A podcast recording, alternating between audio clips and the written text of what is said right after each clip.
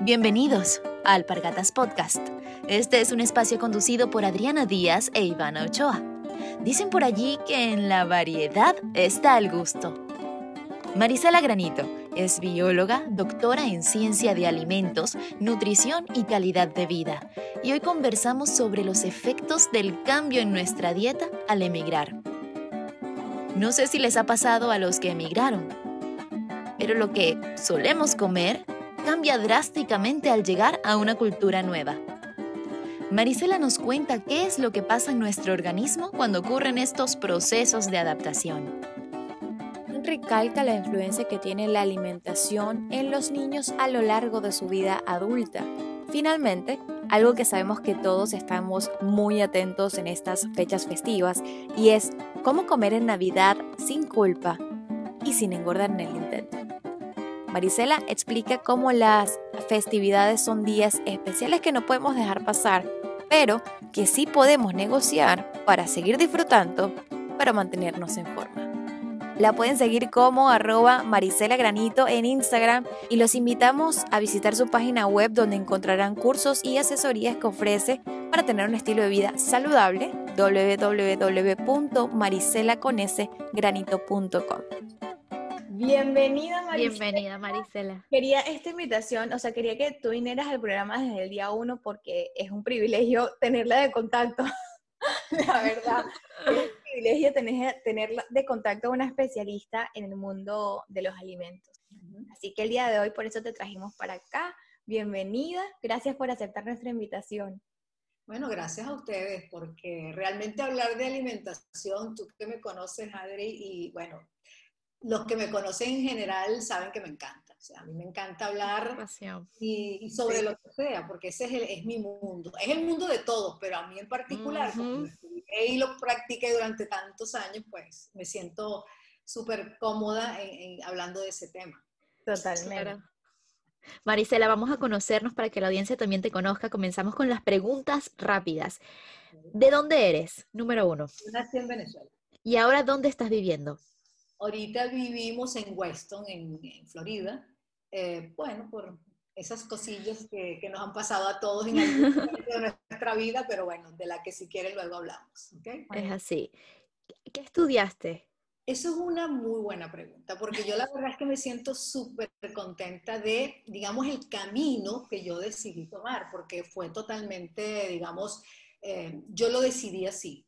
Yo primero estudié biología en un momento en el que estudiar biología en Venezuela, pues no era muy lógico, ¿no? Porque la pregunta clásica era, ¿y tú qué vas a hacer después?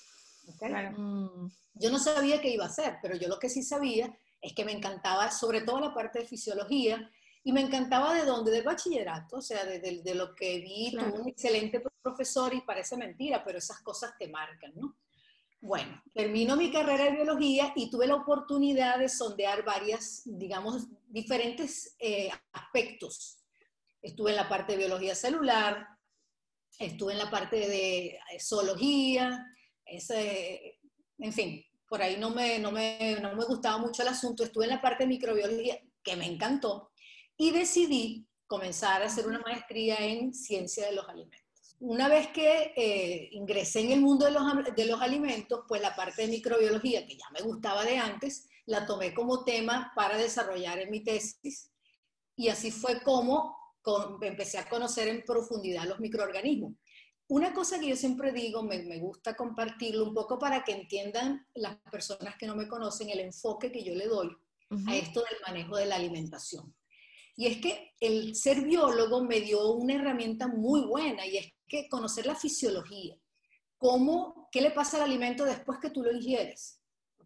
Dependiendo de tus características personales, es decir, tu genética que se manifiesta en tu fenotipo, etcétera, etcétera, eso es una gran herramienta. Entonces luego me metí en el mundo de los alimentos y allí fui a conocer los alimentos en profundidad, porque en la maestría realmente el enfoque fue puramente tecnológico, es decir, eh, abordando qué pasa en la industria de los alimentos, sobre todo la producción de alimentos a nivel industrial. Entonces, por ahí también, y hoy en día, eso es algo que eh, por ahí dicen, este no, es mi, este no es mi dicho, pero en fin, por ahí dicen que el que le pega a su familia se arruina, yo creo que no. Yo creo que las verdades, pues, eventualmente, pues, yo siempre voy con la verdad por delante. Entonces, hay cosas que a veces suena contradictorio que lo diga un tecnólogo de alimentos, pero realmente es lo que yo creo y la conclusión que saco después de tantos años en este mundo. Y luego en el doctorado decidí profundizar más en la parte bioquímica, en esa parte analítica, y para eso sí tuve que salir de Venezuela Estuve, estuve un tiempo bastante largo en Nantes, en Francia, mm. y luego terminé la última parte de la tesis en Madrid, en el Instituto de Fermentaciones Industriales, trabajando con granos, con leguminosas, legumbres, con caraoticas, pues, para el que conozca el término. sí. Bueno, eh, al final, ya, digamos, como tenía muchos años ya trabajando como profesora e investigadora en el área, sentí la curiosidad de meterme en el mundo de, de, digamos, la parte mecánica de la nutrición, es decir, todo aquello que hablan, que se miden, que se pesan, taca, taca, toda esa parte. Porque además a mí siempre me ha gustado llevar mi papelito por delante, o sea, es, una cuestión personal y eh, en ese sentido, pues hice una especialización en nutrición y calidad de vida, sin saber en ese momento lo que iba a hacer hoy en día. Pero fue una necesidad personal y hoy en día pues me siento feliz de haberlo hecho, porque volvemos al recorrido. La biología que te da la parte del conocimiento del ser humano por dentro, la tecnología de alimentos que te da la parte del conocimiento del alimento industrial, luego la bioquímica de los alimentos que te permite entender qué pasa cuando ese alimento se transforma por fuera o lo transformas dentro, porque mi tesis de doctorado tuvo que ver con fermentaciones en el colon. Es decir, algo que estoy segura que no está súper bien investigado. O sea, en verdad fue tremendo aporte. E, y, y, realmente ese background de información se complementó al final con la especialización que hice, sobre todo para lo que yo hago hoy en día. Entonces, que ya soy profesor, bueno, soy profesora jubilada de la Universidad Simón Bolívar, donde investigué durante todos esos 25 años y me siento feliz de haberlo hecho. De hecho, gracias al producto, eh, digamos, de esas investigaciones, estoy hoy, gracias a Dios, aquí, tranquilita, con mis, mi residencia, etcétera, etcétera. Entonces, uno a veces cree, bueno, que hace las cosas, no sabe bien por qué, pero mm. hace el tiempo y, oye, la vida te da sorpresas. Eso puede ser mi dicho. la vida te da sorpresas, por supuesto, me encantó. pero ese no era el que había pensado. Si me permiten dos, digo dos. ¿Dos? ¿Por qué no? Porque justamente, ¿cuál es el dicho? Qué, buena, qué bueno que lo trajiste. Ahora, ¿cuál es el dicho que escogiste para venir con nosotras? En la variedad está el gusto. En la variedad está el gusto, me gusta. Está súper trillado, pero definitivamente es lo que refleja mi hoy, mi, mi, mi actualidad. Tú hoy en día. Entonces, porque durante toda la vida yo fui de esas personas muy de librito, es decir, te graduaste, después te casaste, después tuviste los muchachos, claro, siempre con mucho apoyo, la verdad. Y luego continuaste trabajando, desarrollándote, pero siempre eh, bajo un esquema de mucha protección, porque trabajar en la universidad es un, eh, estás en un entorno donde tú haces cosas y, y afortunadamente como investigador yo tuve la suerte de no tener presiones que me dijeran, ah, tú encontraste que es A, pero tienes que publicar que es B. Para nada. Nosotros siempre hemos hecho en las universidades, yo diría que latinoamericanas en general, una ciencia libre. ¿Por qué? Porque, bueno, porque sencillamente no estábamos financiados por la industria eh, privada. Eso, eh, esa es la verdad. Entonces, eso te da una ventaja muy, muy grande y es que tú puedes sencillamente eh, divulgar la información que tú realmente encontraste. Eso es una tremenda suerte. Hay investigadores que lamentablemente pues tienen otra serie de restricciones. Pero bueno, yo creo que eso no es el tema. Pero yo sí sentí después que me jubilé, me fui de Venezuela y mi vida cambió de una manera, digamos, drástica, siento que hoy en día en la variedad está el gusto. O sea, qué bueno que me salí de ese esquema que durante tantos años seguí, ¿verdad? Y bueno, conocí otras cosas. Y esas otras cosas hoy en día me dan mucha energía, bueno, tanta como la pasión que ustedes ven cuando hablan conmigo, que sienten. Es decir, se pueden hacer muchas cosas, no importa que tengas 30 o que tengas 50 o que tengas 60 y dale como ya los tengo yo. Lo importante es que te guste, te guste lo que haces, ¿no? Me encanta. Tremendo mensaje. De verdad, qué buen, qué buen dicho. En la variedad está el gusto. Pensé que lo ibas a llevar de hecho al lado alimenticio y en verdad no, o sea, full personal, como que en verdad irte a conocer otras cosas, aunque te dé miedo, salte del esquema. Me encantó, me encantó, de verdad no me lo esperaba. Y cuéntanos, este, hay dos preguntas súper importantes que queremos hacer. La primera es, ya que has tenido muchos procesos migratorios y no sabía ese background que en verdad fuiste a Francia, tuviste que quedarte en Francia, después tuviste que irte a España, entiendo que tu familia, tus orígenes también son portugueses, entonces wow, tienes como mucho, mucho mix cultural y por, por supuesto probablemente en la cena o en la comida también te ve reflejado. Se ve reflejado. Pero cómo a los migrantes nos afecta mucho cuando salimos de un lugar, de nuestra casa, en este caso Venezuela, las tres somos venezolanas, ahora a emigrar a España, a emigrar a Perú, Ecuador, Estados Unidos, que la, la alimentación cambia mucho, el estilo alimentario cambia mucho y nos suele pasar que nos cae malísimo. No sé si a ustedes les pasó, pero a mí los primeros tres meses me caía mal todo lo que. A mi esposo le pasó, a mí no. Y ahora les cuento por qué. Ah. bueno, pero eh, digamos, eh, yo primero, yo me fui de Venezuela realmente porque, vamos a ver, se puede decir, me harté, me harté, me harté de, de estar sometida a situaciones que, bueno, no le son gratas a nadie, ¿no?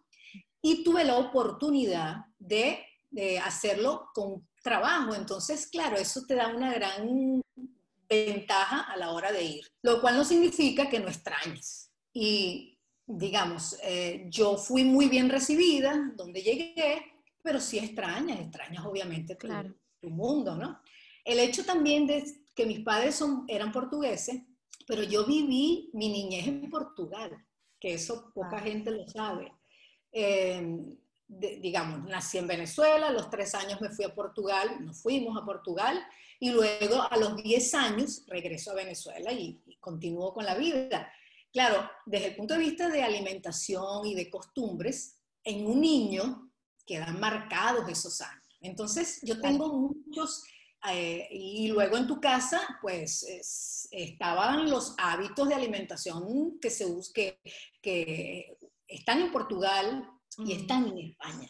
Entonces, por esa razón, migrar a España desde ese punto de vista no me resultó, a mí no me resultó traumático.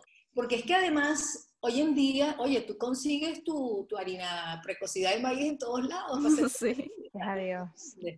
Y, y, en la ciudad en la que yo estaba, estuve en Madrid, primero en Valdepeñas, que está en Castilla-La Mancha, y luego en Madrid, pero eh, conseguías en esencia lo que, lo que yo necesitaba, ¿okay? Si quería comer caróticas, habían caróticas, si quería comer hasta el pan, aunque en el pan sí reconozco que solo conseguí lo que yo buscaba en el norte de España, en Galicia, en La Coruña. Ahí sí, wow, qué pan.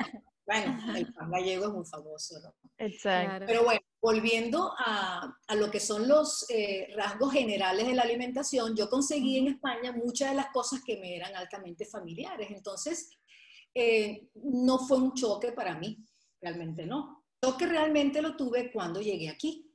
Y aquí apenas tengo pocos meses, o sea, un año prácticamente, ¿no? Mm. Tuve un choque porque, eh, inclusive en Madrid o en España, cuando tú vas a un mercado, tú consigues abundantes alimentos, vamos a llamarlos naturales, no procesados. Correcto. Y luego tú haces con esos alimentos lo que tú quieras y deseas hacer en tu casa. Cuando llego aquí, realmente, eh, ahí sí, ok, vamos a pararnos un poquito porque todo me olía a procesado. ¿ok? Con esto, ¿qué quiero decir? Ese olor fresco de los alimentos frescos sí los consigues. Pero luego habían cosas que, bueno, aunque parecieran frescas, tenían un procesamiento. Y eso yo no lo critico, de hecho. Empecé diciendo que mi maestría fue en tecnología de alimentos. Yo creo que la tecnología de alimentos es esencial. gracias a, e, a, esa rama de la ciencia, hoy en día podemos comer un yogur. Hoy en día podemos comer una gran variedad de alimentos. Pero como no hay nada absolutamente bueno ni absolutamente malo, también ¿qué ocurre? Que hay, eh, o sea, la industria usa muchas veces muchos aditivos y hoy en día los ultraprocesados, que, que en mi opinión son realmente el problema, pues están a la orden del día y es lo que prevalece en todos lados, inclusive es lo más económico, ¿ok? Mm. Es lo que te cuesta menos eh, adquirir. Entonces, las personas pues normalmente optan por ese tipo de, de alimentos. ¿Qué pasa? Que tu organismo, comenzando por tu flora, es decir, la microbiota, las bacterias que tú tienes en tu intestino, de repente dicen, ya va, señores, ¿qué es lo que está pasando? Porque nosotros a veces creemos que comer es simplemente, bueno, el alimento lo ingiero, lo digiero en el intestino delgado, me nutro porque ahí es donde se absorbe todo y ya está, ya está, no. Hay una otra etapa muy importante y es que hay una serie, hay seres, eh, hay bacterias, hay... Eh, en fin, microorganismos en general, que están allí en tu colon, en tu intestino grueso, que son muy importantes y eso hoy en día, pues afortunadamente ya es voz populi. Se conoce. Tanto así que súper conocido, o sea, tanto así que se le dice el segundo cerebro a nuestro intestino grueso, porque ahí ocurren muchas cosas que determinan hasta nuestro estado de ánimo. Yo hace poquito puse un, un, en Instagram un post sobre la vitamina D y el clima y no sé qué, y la serotonina. La serotonina, que es la que origina la melatonina, que es lo que uno segrega cuando ya va a dormir, esa serotonina, una cantidad importantísima, se produce en el intestino, lo producen las bacterias. Entonces ellas sí son muy importantes en nuestra vida y por lo tanto es muy importante lo que les llegue a ellas porque lo que les llega a ellas es su alimento, de eso viven. Y a mí me interesa tener a la ajá, como en todos lados. Hay cositas buenas y cositas no tan buenas. Hay bacterias muy buenas y bacterias muy malas. Y a mí me interesa que las buenas sean las que ganen, ¿ok? Entonces las Y afectan también tus instintos, ¿cierto? De lo que te provoca comer, las que de ellas mismas te, te, dan ese antojo que tú dices, ¿y por qué me provoca tanta chatarra? Y es por eso, ellas quieren esa comida. Bueno, pero fíjate, es que realmente no es exactamente así, porque ellas quisieran su comida, ellas no saben lo que es comida chatarra. De hecho, desafortunadamente, la comida chatarra, y eso es lo malo, se digiere, se absorbe totalmente. Ese es el problema. El problema es que si yo lo pudiese excretar, uy, me comí, qué sé yo, un, nugget, eso en general es súper ultra procesado Ajá, pero bueno, vamos a ver qué hago para expulsarlo. No puedes, querida, porque eso está full de azúcares y de grasas hidrogenadas que van a ser perfectamente absorbidas en tu intestino. En cambio, si por ejemplo tú te comes, bueno, qué sé yo, un alimento de origen vegetal, unas caraotas, pues volvamos con los granos. Allí, de hecho, debo confesar a la audiencia de ustedes que yo no puedo comer muchas caraotas. Y el tema de mi tesis, que me lo propuso mi tutora francesa, que sí podía comer caraotas, aunque no lo hacía tanto, porque los franceses no comen muchas caraotas, ¿ok? okay. Para los que nos escuchen que no sean venezolanos, las caraotas es lo mismo que llaman algunos frijoles, porotos, habichuelas. Este, eh, yo no puedo consumir muchas caraotas porque es que mis bacterias les encanta tanto la fibra soluble que está en esos granos que se vuelven locas y producen muchos gases y yo me siento mal. Claro, claro. Entonces, ahí viene la otra parte, lo del sentirme bien. Ok, las bacterias producen serotonina y la serotonina es un neurotransmisor que nos da tranquilidad, nos relaja, nos hace ver todo bonito aunque no sea tan bonito. Ok. Y por eso es que estamos hablando ahorita, creo yo, yo la llevé hacia allá, hacia el intestino grueso. Pero el estado de ánimo sí tiene que ver con nuestras bacterias intestinales, por ese tipo de, de, compuestos que ellas mismas producen. Entonces hay que respetarlas y hay que alimentarlas bien a ellas también. Claro. Y, Eso implica, bueno, comer una serie de cosas, pero ya yo voy a parar de hablar. Si ustedes no me paran, yo no me Yo, yo tengo una pregunta, Marisela, porque a mí me da curiosidad. Bueno, la primera, y es que mencionabas que tu infancia la pasaste en Portugal y quería, eh, una, una de mis curiosidades era cómo influye el tema de la alimentación en los niños, cómo los hábitos alimenticios que adquieres de pequeños están contigo en el crecimiento y en tu vida, etcétera. Y la otra era si las bacterias de nuestro cuerpo tienen su personalidad, por así decirlo, como bien mencionas, cómo quizás eh, ellas puedan adquirir otros mejores hábitos para nuestro propio bien y, qué consejos puedes dar en ese sentido. Perfecto. Bueno, con respecto a la primera parte, la de la formación de los hábitos alimenticios, eso es algo que definitivamente se forma. Porque lo primero que hay que entender es que la alimentación es un proceso voluntario. Cuando tú eres niño, ¿qué comes tú? Lo que a tu mamá y a tu papá se le ocurre, ¿ok? Pero tú en último caso hasta tienes la posibilidad de decir, oye, no me gusta, no quiero, como niño. Y ojo, esas cosas hay que escucharlas, porque a veces los niños eh, no lo quieren, no por capricho, sino sencillamente porque les hace sentir mal. Pero como ellos no saben llegar de una cosa a la otra, no quiero, entonces, oh, este muchacho malcriado, ¿y por qué no quieres comer? Si eso te va a alimentar. Eso es común en las mamás, ¿ok?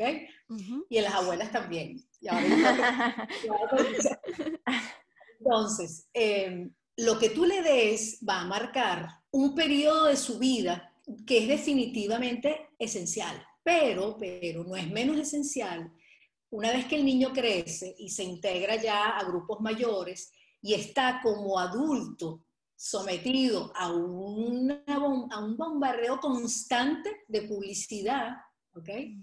Allí, bueno, es ligar los dedos y, pensar, oye, alguna de las cosas que yo le dije, alguna de las cosas que comentamos mientras comíamos, algo les debió, le debió haber quedado. Ya no nos queda de otra. Ya cuando somos adultos, la responsabilidad es nuestra. Pero mientras somos niños, la responsabilidad es de nuestros padres. Porque en efecto, el tipo de alimentación que tú llevas de niño sí te marca. Yo tuve la suerte que, eh, digamos, en Portugal se come no se come tan, tantos alimentos industrializados. Y ojo, estamos hablando de que yo no tengo 30 años, ¿ok? Yo tuve la suerte de comer, eh, yo tenía la comida muy cercana a mí, es decir, prácticamente lo que cosecha va a la cocina y eso es maravilloso. Ahora, un niño que nace en un país donde la industria alimentaria es realmente tan importante, no tiene esa ventaja, pero sus padres tienen que procurársela. ¿Por qué? Porque la salud, la salud es la misma cuando yo era niña allá en Portugal que ahora. Es decir, hay, las cosas que hacen daño a un ser humano en ese momento le hacen daño, le hacen daño ahora. Entonces, sí tenemos que ser muy responsables con la alimentación de nuestros hijos y quitarnos nosotros mismos esos clichés de premiar con alimentos que sabemos que son chatarras, señores. O sea, y esto de verdad, o sea, lo digo con toda la propiedad el problema no es la hamburguesa, porque tú puedes perfectamente hacer una hamburguesa en tu casa, tu hijo conocer lo que es una hamburguesa y que esa hamburguesa no le haga daño, ¿ok? Pero el problema es cuando, ay, qué bueno que este niño que bien salió del colegio, vámonos todos para un sitio de comida rápida, ¿verdad? Y ahí los hinchamos a hamburguesas y a todo lo que se les ocurra. Esa es la forma de celebrar. Oye, la forma de celebrar es, vamos a hacer hamburguesas ahora entre todos, vamos a hacerlas en la casa. ¿eh? Entonces, las cosas, hoy en día, eh, el, entorno, pienso yo, es mucho más agresivo, ¿ok? En ese sentido, en el sentido de la alimentación. Es cierto que hay mucha, mm, hay mayor cantidad de información rodando, ¿ok? y que le llega a mucha gente. Eso antes no ocurría. Oye, mm. cuando yo estaba estudiando mi maestría y mi doctorado, inclusive, que, que no fue hace tantísimo tiempo, no había, las redes sociales no existían y por lo tanto tú te enterabas de muchas cosas a través de los medios de comunicación tradicionales que a su vez no tenían el, digamos, la, el, el, poder de penetración que tienen las redes sociales. Entonces, las redes sociales están allí y nos pueden ayudar, de hecho, para bien o para mal.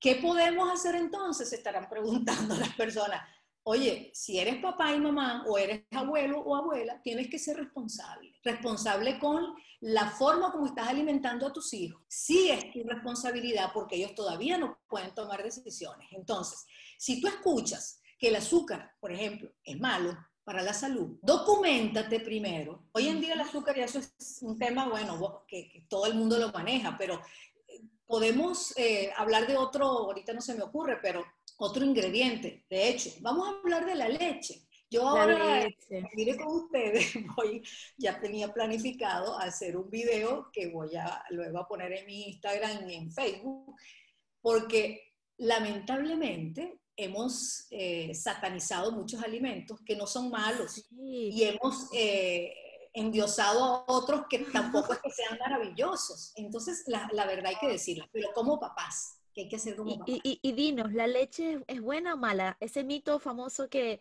ah, es innecesaria tomarla a ser adultos o qué sucede con, con, con la leche?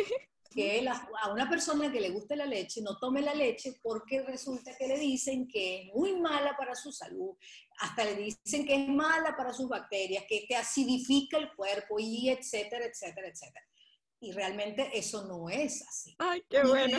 Y, para, yo te digo, yo no tomo leche, a mí la leche no como alimento no me gusta, pero a mí me encanta un yogur y un queso, bueno, ni hablar son derivados del, de la misma materia prima, es decir, los mismos componentes prácticamente están en uno y en otro. Entonces, cuando uno se hace esa pregunta, lo que debe hacer es, primero, buscar información que le resulte confiable. Y no me estoy refiriendo precisamente a... la cuenta... Vayan a la cuenta de Marisela, señores. Si usted quiere saber de alimentación. Eso es un buen consejo. Eso es un consejo. Porque todo lo que va a decir Marisela está investigado por eso, es que yo no estoy casada con nadie. Mm, yo no estoy casada con nadie. Es más, yo no hago alimentación keto, ¿verdad? Pero yo puedo hablar y hablo de, de, los pros y los contras. Yo no soy vegana, pero yo hablo de los pros y los contras porque creo que es mi deber como experta en el área de alimentos. Entonces, si usted no sabe de algo, mi hijita, como decía yo allá a los estudiantes cuando lo que les quería echar un parado, si usted no sabe de algo, es mejor que se documente antes de comenzar a, voy inclusive a usar una palabra fuerte, pero es que estás engañando al consumidor, estás siendo poco responsable. Porque volviendo a la leche, la gente dejó, ah, porque no somos becerros. Claro que no somos becerros, pero tampoco yo soy un, un qué sé yo, un león o un tigre que come carne, pero puedo comer carne. Tampoco yo soy una jirafa o un herbívoro que solo come vegetales. ¿Por qué nadie dice eso de, lo, de la alimentación vegana? Claro. Ah, esta, alimentación no sirve porque ni que fuésemos... No, de hecho, antropológicamente hablando, el ser humano eh, evolucionó comiendo de todo, que es lo que conocemos con el nombre de alimentación omnívora. Y yo creo que eso fue lo que evolucionó porque es lo más inteligente de parte de la naturaleza. ¿Y saben por qué? Mm. Porque no hay ningún alimento que tenga todo lo que yo necesito. Entonces, en la variedad de algo. Eso, no, te, lo pensaste muy bien. No lo Eso es lo mejor que ni lo pensé. A veces sale mejor así. ¿Qué hacemos para tener a nuestras bacterias felices, nuestras bacterias buenas? Buenas. ¿Qué tipo de alimentos hay que darles? Bueno, hay que darles alimentos que ellas puedan utilizar y que los productos de esa utilización sean beneficiosos para el mismo intestino. Hablando en cristiano, hay que darle almidones resistentes y hay que darle fibra soluble, ¿ok? Hablando aún más en cristiano, ¿qué puedo entonces yo comer? Bueno, puedes comer avena, ¿ok? Ok. Siempre y cuando sea en hojuelas. Puedes comer granos, eh, los granos se comen enteros, nadie los, o sea, muy poca gente los usa en harina, pero bueno, lo ideal es y, la razón de eso es porque la fibra soluble, y eso fue parte de mi tesis de doctorado, o sea, fueron muchos años trabajando con esa señora, este, están, eh, ejerce un efecto a nivel de nuestro intestino delgado, donde nosotros absorbemos los nutrientes, de forma, ella forma como un gel. Okay. Y ese gel hace que los nutrientes no pasen como aviones a través del intestino, sino que pasen lentico. Y por esa razón es que baja el índice glicémico, por ejemplo, la fibra soluble, y tiene otra serie de beneficios. Pero ella en sí mismo no puede pasar, porque fibra y la fibra no se puede digerir. Entonces ella va a llegar hasta el intestino grueso y allí lo agarran nuestras bacterias, se la comen de, pero con un gusto porque les encanta y a su vez producen esas bacterias una serie de compuestos que ayudan a que las, a las células de nuestro intestino estén sanas. Es decir, esto es un ganar-ganar, ¿ok? Nosotros las ayudamos y ellas nos ayudan, ¿entiendes? Entonces, hay alimentos que sí hay que consumir. Ya les hablé de la avena, les hablé de, la, de los granos, los que quieran, garbanzos, frijoles, lentejas, arvejas, y un alimento que también ha sido demonizado desde el punto de vista de las dietas, que es la pasta. La pasta, pero ojo, la pasta industrial, ¿ok? Se debe y se puede comer pasta. Y aquí quiero hacer un alto porque yo no estoy mandando ahorita a todo el mundo a comer pasta. Venga, toda la pasta. No, ya va. Y que Maricela dijo que sí se podía pasta, vámonos. Ajá, pero cuidado con las salsas, porque normalmente lo que hace de la pasta un alimento altamente calórico es lo que le pones encima, no es la pasta per se. Si tú la haces con una salsita de tomate así bien rica, es más, puedes usar inclusive si te gustan puras cuestiones, eh, digamos, vegetales, unos champiñones, si te gusta algo animal, le puedes poner un pollito mechado. Eso es a gusto del consumidor. Pero si tú vas a usar cremas de leche, eh, quesos fundidos, etcétera, etcétera, aunque el queso sea un buen alimento, pero dependiendo del momento, de la vida en el que tú te encuentres, podrás comerlo con mucha frecuencia o de vez en cuando. Yo nunca digo que nunca. ¿Por qué? Porque aunque es una vez, uno se puede dar un gustico, o sea, ¿por qué no? Y de eso si quieren hablamos después cuando lo, hablemos de lo de la Navidad. La, la pasta industrial y no la pasta casera. ¿okay? Ay, pero qué contradictoria es esta señora, porque me dice por un lado que lo que hace la industria es malo y lo que se hace en casa es bueno. No, señor. Nada es absolutamente malo ni absolutamente bueno.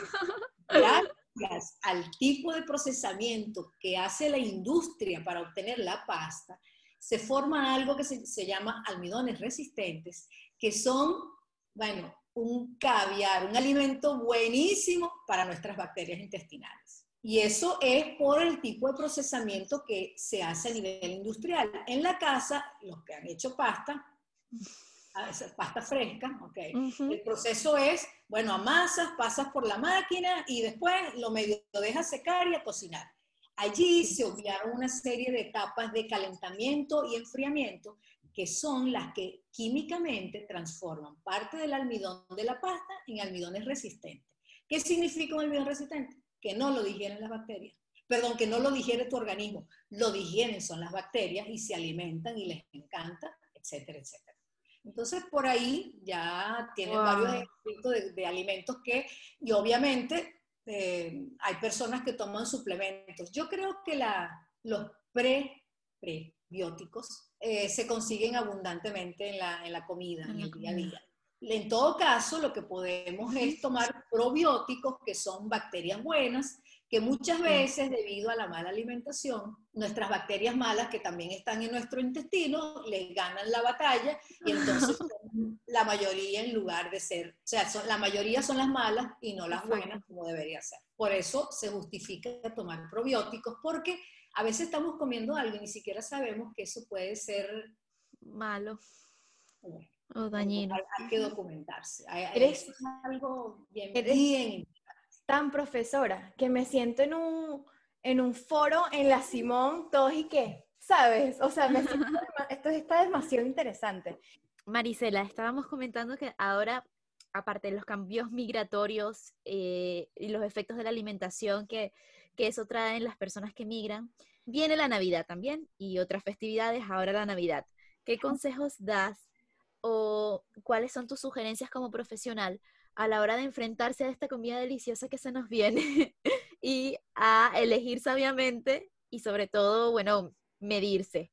Sí. Cuéntanos un poco sobre tu opinión al respecto. Bueno, mira, lo primero es que las fechas especiales no las debemos dejar pasar, nunca. ¿Por qué? Porque, bueno, porque sencillamente son especiales y además yo no sé si las voy a poder disfrutar o no, por lo que sea. Llegó el momento de la Navidad, además no podemos ser entre comillas, los bichos raros, porque generalmente en una reunión eh, de Navidad cuando llega alguien, esto sí, esto no hay, pero qué fastidio que eso. No, o sea, eso no creo que deba ser la actitud correcta. Relájate, porque ni siquiera tú misma o tú mismo piensas lo que estás diciendo. Tú dices, ay, eso no, pero oye, con qué gusto me comería la yaca.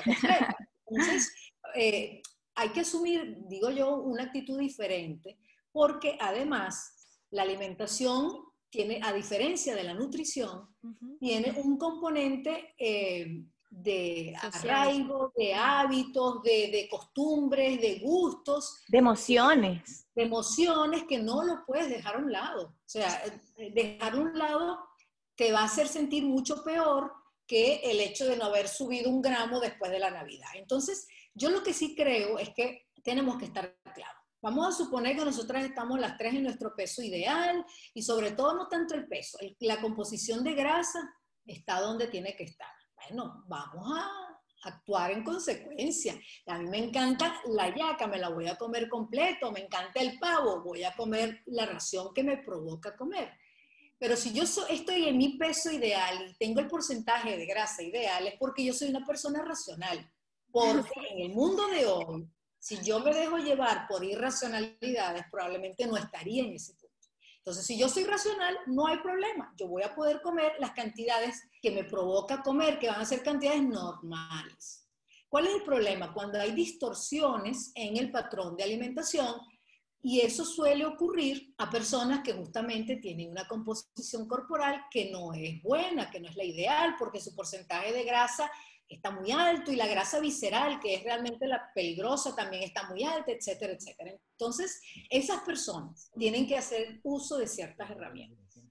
En primer lugar, no metas al enemigo en tu casa. Esa es una regla, pero sin igual Y hay otra regla importante. Todo lo que entra, si no lo usas, te queda encima. Dicho así de manera muy coloquial, sin ningún término técnico pero es real, eso es la realidad. ¿Por qué no debo meter nuestro, el enemigo en casa? Porque nosotros tenemos la costumbre que llega la Navidad y compramos cuánto panetón aparece, cuánto dulce aparece, y si no los hacemos, compramos cosas que no lo va a comer ni siquiera nuestro grupo familiar. Y si se lo comen, están cometiendo excesos. Entonces hay que ser comedido, eso es lo primero. Y repito, si yo tengo un grado de obesidad alto, estoy en un proceso de disminución de peso y de grasa, entonces, oye, ya va, ese dulce, no, ya con hacer un quesillo en casa es suficiente, por dar un ejemplo tonto. ¿okay? Marisela, y, y puedes, eh, qué bueno que trajiste el tema de la obesidad puedes ayudarnos a entender qué es obesidad, que yo no sabía hace un año atrás, por ejemplo, que yo podía estar empezando a estar obesa aunque mi apariencia fuera estar delgada. Ay, yo, yo no lo sé. Sí, exacto. Entonces yo estoy obesísima. Antes utilizaba un índice que es el índice de masa corporal, que te relaciona únicamente la estatura y el peso. ¿okay?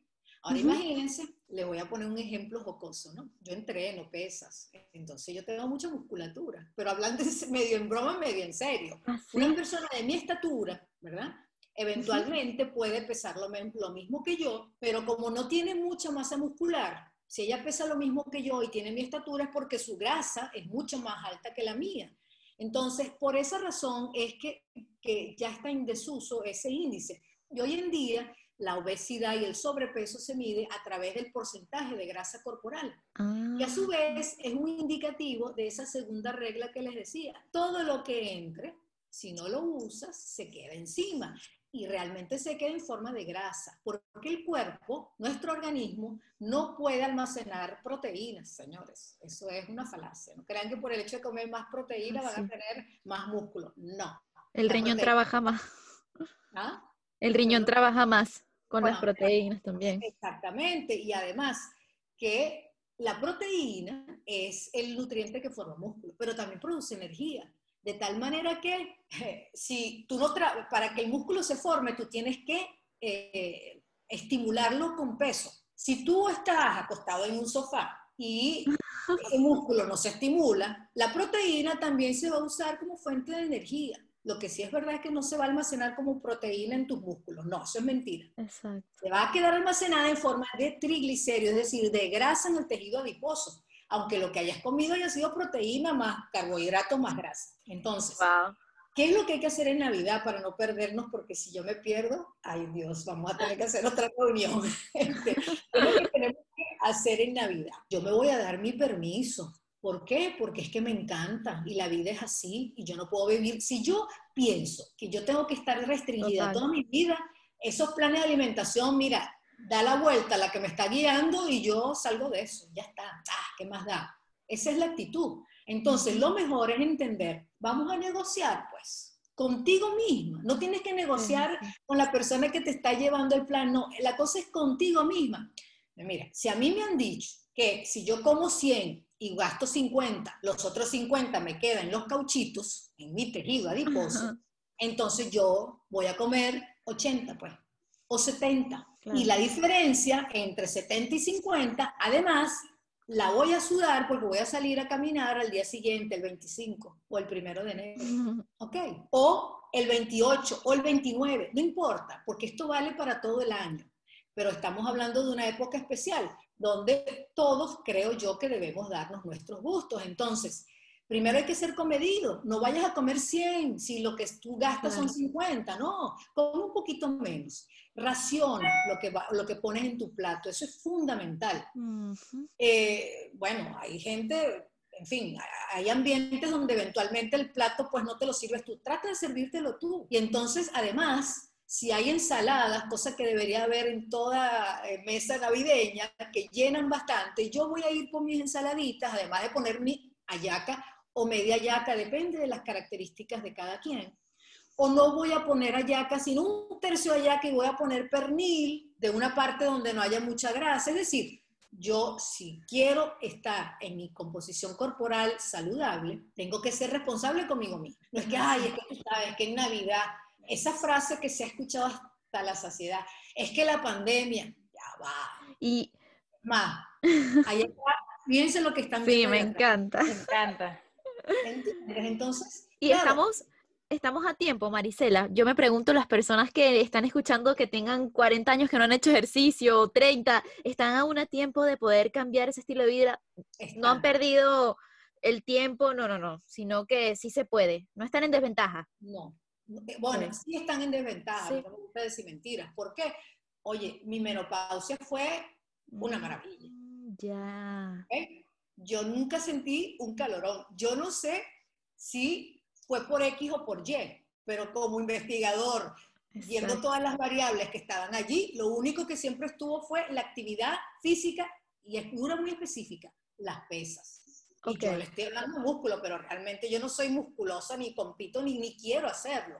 Pero de alguna manera, eso me, ayudó. Entonces, ¿qué es lo que uno tiene que hacer? Eh, ¿Tienes hoy 50? ¿O tienes 30? ¿O tienes 40? No importa. Toma la decisión, asesórate bien y para atrás ni para agarrar impulso. Ahí tienes el tercero, pues.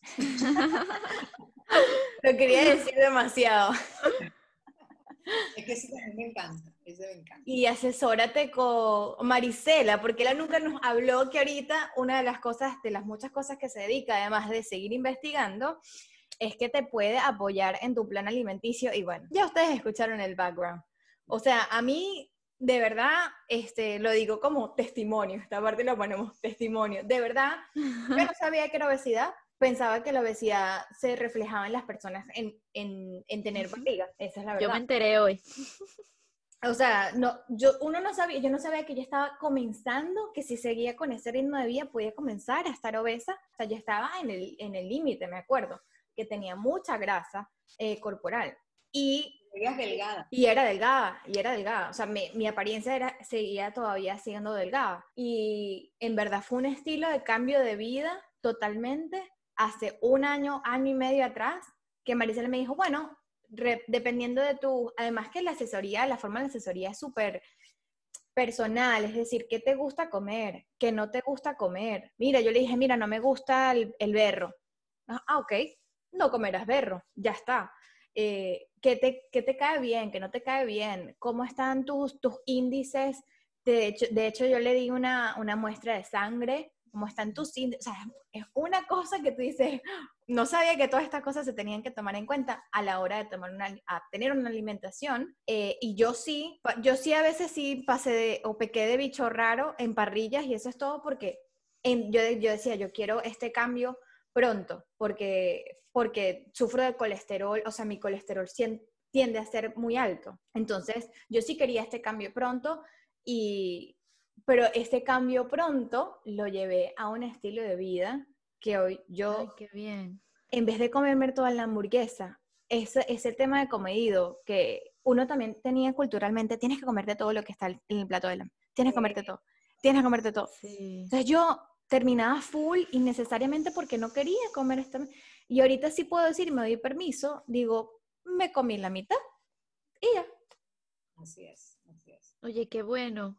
Y en Navidad sencillamente dejarles el mensaje a las personas, sean activos, es decir, eh, disfruten en la mesa navideña y al día siguiente disfruten el paseo, que además seguramente no estarán solos. Habrá mucha gente haciendo eso y así van gastando calorías. Y otra cosa, yo hablé de las pesas porque a mí me encanta hacer spinning y hacer pesas, pero cada quien tiene una modalidad de actividad física que es la que le gusta. Le gusta nadar, que nade, si le gusta trotar, que trote, etcétera, etcétera.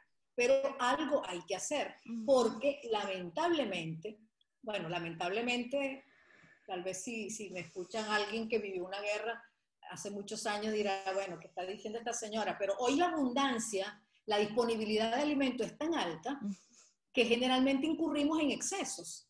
Claro. Y que no comemos de manera consciente, sino inconsciente. Eso es otra cosa. La alimentación es un proceso consciente. Entonces, dado esos excesos, ¿qué voy a hacer? Ah, no, ahora resulta que me voy para el otro extremo y no voy a comer nada. No, No. sencillamente voy a usar Claro. esos excesos que están acumuladitos, ya sabemos dónde, y lo- los utilizo haciendo ejercicio. Que además, desde el punto de vista anímico, yo voy a hacer una confesión pública. Yo a veces salgo de aquí porque yo voy caminando al gimnasio, tengo la gran suerte que puedo caminar sin mascarilla porque la densidad de población aquí es baja, y etcétera, etcétera. Bueno, el hecho es que salgo así como, porque a veces uno se levanta en cierta, con cierto estado de ánimo que no se explica, la explicación está en la bioquímica, no lo olviden, ¿ok? En los neurotransmisores. Bueno, y yo voy viendo el paisaje y siempre voy pensando en lo que voy a decir en el próximo video, en lo que voy a escribir para mis redes, o sea, me pongo creativa. Y cuando regreso, a veces entro cantando en la casa, ¿ok? ¿Por qué? Porque segregaste endorfinas, entonces es un ganar-ganar.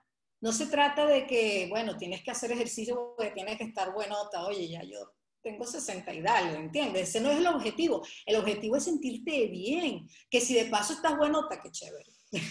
Ay, Pero eso un Está bueno que, que lo hayas dicho porque a mí me pasaba, o una de mis, mis barreras de hacer ejercicio es que yo relacionaba el ejercicio a un cambio estético.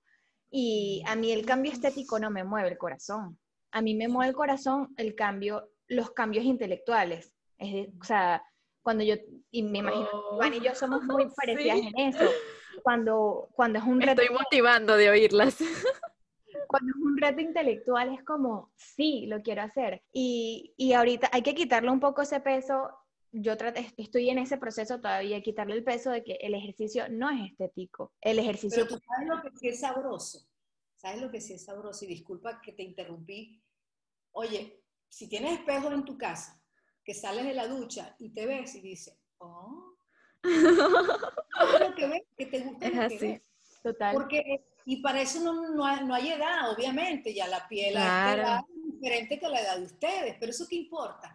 Lo importante es que a ti te guste lo que estás viendo. Es Que así. te vayas a comprar un pantalón y, oh, viste, todavía me sirve. Y cosas Ay, yo, esas tonterías forman parte de la vida, ¿no? Yo quiero tu número, Marisela. no, yo, yo ya se lo pedí primero. Iba a decir exactamente eso, cómo me asesoro contigo, porque sería genial que nos... las personas para asesorarte contigo. sí. Exacto.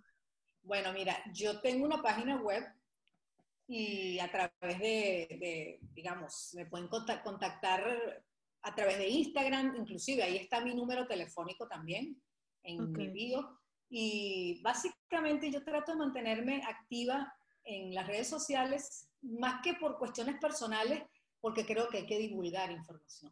Hay que muchísima necesidad de información. Hay mucha desinformación. Y las cosas por su nombre, porque como les dije, yo no estoy casada con nadie, ni, ni creo que debería hacerlo. Solo con Carlos. Si casas con alguien, bueno, exacto, desde el punto de vista profesional. Cuando tú te casas, ya el sesgo está allí presente. Entonces, oye, ¿qué tiene la leche? Tiene esto. ¿Qué tiene un grano? Tiene esto.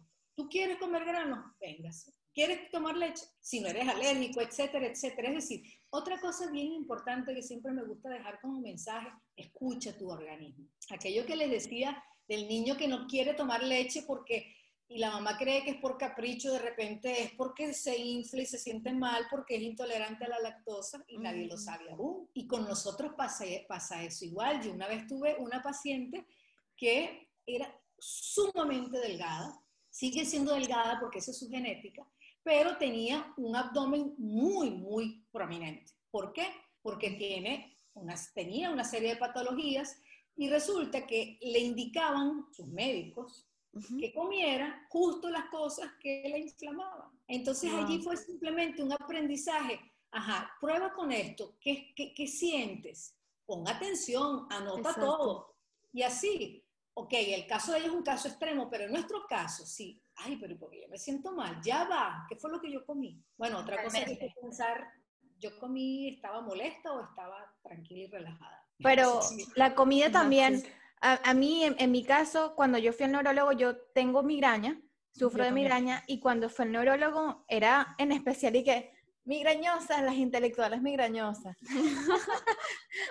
cuando fui al médico, en parte era mi alimentación, que el maíz me da dolor de cabeza, el chocolate me da dolor de cabeza. Entonces la alimentación. Ah, ok, las redes de Marisela, arroba. Marisela Granito, Marisela con S. Así de simple. Eso es lo bueno de tener un nombre raro. Yo soy Marisela Granito en todos lados. Exactamente. Marisela Granito, www.mariselagranito.com. Todo esto lo vamos a poner en la biografía. Demasiado buena esta conversación. Esto es Ay, sí, me encantó. Clase de la Simón. Todos estábamos en la Simón. sí, clase de la Simón. y además escuchando es que es una manera muy fácil. Yo no sufrí, se los digo, yo no sufrí cuando cambié mi alimentación, ni tampoco, esa es otra cosa de las conversaciones con Marisela, es como que no sufra, la vida es muy sabrosa, de verdad. Y, y es así, se los recomiendo demasiado. Em, si no sabemos cuando estamos obesos, lo van a saber a través de su índice corporal. Sí, yo, creo que voy a ser obesa. Del índice de grasa corporal, perdón. Exacto. Y bueno, tratar de vivir la vida que esto. Es así, es así. Un placer conocerte, Marisela. Gracias por todas esas enseñanzas.